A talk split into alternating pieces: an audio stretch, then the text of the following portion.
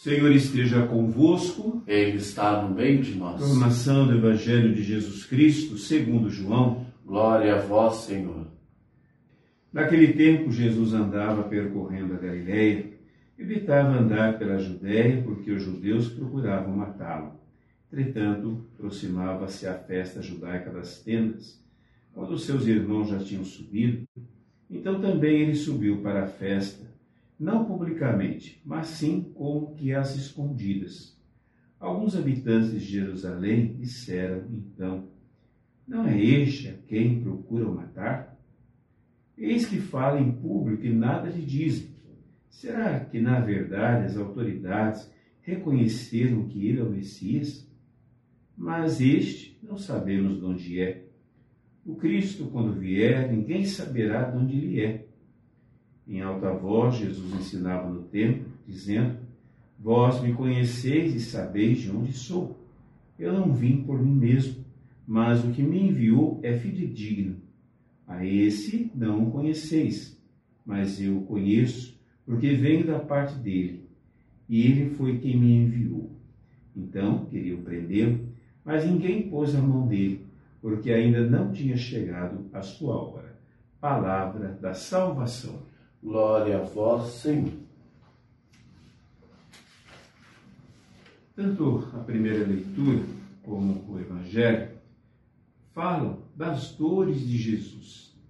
Né? Jesus foi perseguido muitas e muitas vezes, foi incompreendido pelo povo dele. Ele que foi enviado para levar a boa notícia ao povo da libertação, ele na verdade é rejeitado pelo seu povo. Não digo por todos, né? mas por muitos. E eu penso que isso deve ter causado uma grande dor em Jesus. Mesmo que ele tivesse toda a liberdade diante do que estava acontecendo, ele mesmo disse: Eu dou a minha vida quando eu quero e a tomo quando eu quero. A palavra nos diz que ninguém podia pôr a mão nele, porque ainda não tinha chegado a sua hora. Jesus ele nasceu para uma missão e Deus foi conduzindo Jesus na missão dele e tudo foi acontecendo nas horas estipuladas por Deus. Mas isso não quer dizer que o coração de Jesus não tenha ficado entristecido, não tenha ficado, é, como diz o Salmo, o Salmo de hoje, não tenha ficado atribulado. Sim, Jesus também passou por tribulações. Muitas vezes teve angústia, tristeza, como qualquer um de nós. Nós podemos pensar que para Jesus tudo era um mar de rosas, né?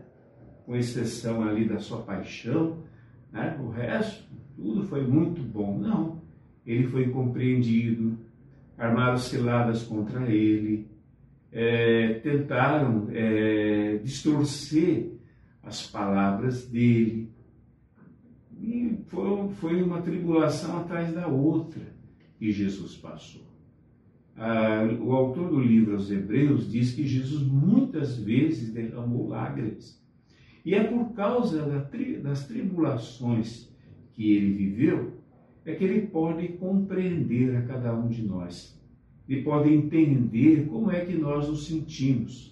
Ele conhece as nossas tribulações, as nossas angústias e as nossas tristezas, não de ouvir falar, né, lá de um céu distante, mas por experimentar tudo isso aqui na terra.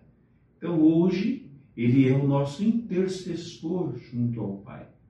Hoje, diante do Pai, ele nos representa e representa também diante do Pai as nossas dores, as nossas tristezas e as nossas angústias. Aqui diz: o coração atribulado e está perto do Senhor.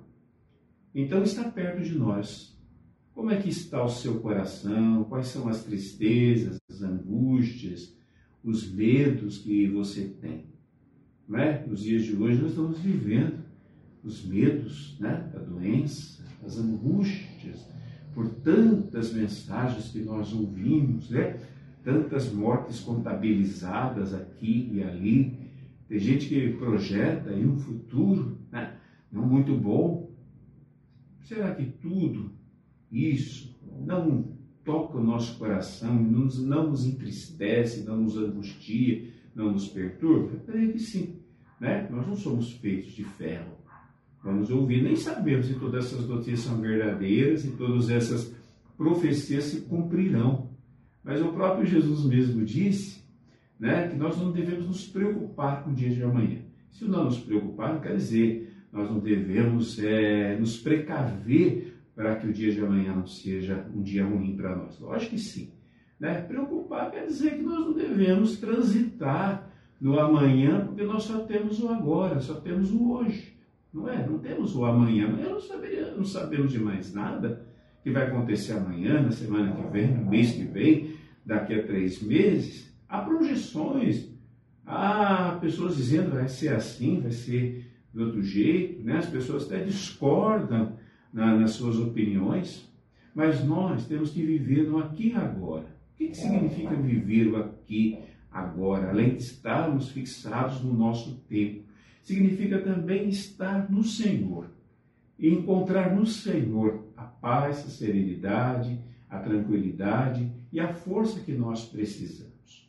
Não é? Eu, é, é, nesses momentos que nós ouvimos notícias, não tem como não ouvi-las, ou né, nós acompanhamos pela televisão, né? eu pelo menos eu tenho evitado um pouco ver nos jornais, porque parece que quanto pior, melhor para eles. Né? Essa é a impressão que eu tenho. Né?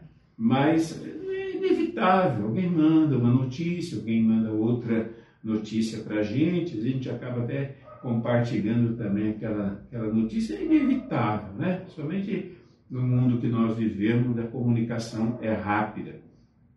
Mas nós podemos, naquele momento, transformar aquela, aquela notícia, seja ela verdadeira ou falsa, em oração. Entregar a Deus, né? nos entregar a Deus, isso vai trazer para nós uma paz, uma tranquilidade. Nós vamos experimentar que de coração, do coração atribulado, angustiado, preocupado, está o Senhor que vai nos sustentar, que vai nos fortalecer, que vai nos ajudar. Quem acompanhou hoje lá na Praça de São Pedro, né? Para nós aqui às 14 horas, 18 horas de Roma, é, é, com certeza fui muito consolado. Eu penso que foi uma oração muito consoladora, né? Primeiro, quando o Papa entra, parece assim um, um cenário é, terrível, né? Desolador, né? É, é, é, a cara da desolação. O Papa entrando sozinho ali, naquela, naquela, né? naquela grande basílica, quem já esteve lá sabe, sempre cheio de gente, muita gente ali, ninguém, praticamente ninguém, um outro auxiliar dele, mas ninguém dentro daquela enorme basílica. Ele entra e aí começa a trazer esperança para nós, pelas orações, pela, pela bela mensagem cheia de esperança, né, nos trazendo assim um consolo enorme. Depois, né, as orações feitas ali aos pés da, da, daquela imagem né, de, de Maria, a saúde do povo romano, depois daquele crucifixo que nos foi explicar, explicado que na, em 1500 e alguma coisa, ele, ele saiu em procissão pela cidade de Roma e a peste, né, acho que era, se não me engano, a peste negra na época, ela cessou né, completamente, estava ali aquele crucifixo, depois a bênção do Santíssimo. Quer dizer, o Senhor se fez presente, não? Se fez presente falando conosco, nos consolando, nos fortalecendo. Sim, um momento triste, né? um momento angustiante, é verdade. Mas um momento de paz, um momento de consolação, um momento é, de força para todos nós. E esse momento nós podemos criar muitas e muitas vezes, né? Podemos nos entregar, nos colocar no coração de Cristo, nos esconder no coração de Cristo. Jesus não faz o convite: Vinde a mim, vós todos que estáis cansados e sobrecarregados ou atribulados sob o peso do fardo. Nosso peso agora é este, né? E eu vos aliviarei, eu vos darei descanso, vos darei paz e serenidade. Então peçamos ao Senhor que alivie, que cure, liberte o nosso coração e nos dê, né, mesmo vivendo essa situação, quando nós não podemos fugir, né, de, de, de pensarmos nela, de vivenciarmos um pouquinho o que está acontecendo, mas que nós possamos fazer isso é, fortalecidos, possamos fazer isso bem centrados em Cristo e na sua paz. Deus nos abençoe, Deus nos fortaleça. Amém.